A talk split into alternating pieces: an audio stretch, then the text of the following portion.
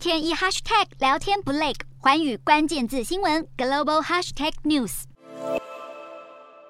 台美六月一号启动二十一世纪贸易倡议，两个多月来，双方不断进行沙盘推演和准备。如今，美国贸易代表署终于在十七号宣布正式展开相关谈判，期盼能尽速获得具体成果，签署贸易协定。首轮谈判预计在今年秋初举行。根据美国贸易代表署，谈判任务横跨十一个领域，包含贸易便捷化、良好的监管实践、反贪腐、中小企业、农业标准、数位贸易、劳工、环境、国营企业以及非市场政策与实务。期间，美国行政部门也会持续和国会以及劳工、企业、环保团体等利害关系人协商。美方代表曾透露，由于台美双方都积极想要深化经济关系，二十一世纪贸易倡议的谈判进度可能会比印太经济架构还要来得快。不过，有专家担心，台美谈判正式启动，可能进一步挑动中国的敏感神经，让两岸以及美中关系更加紧张。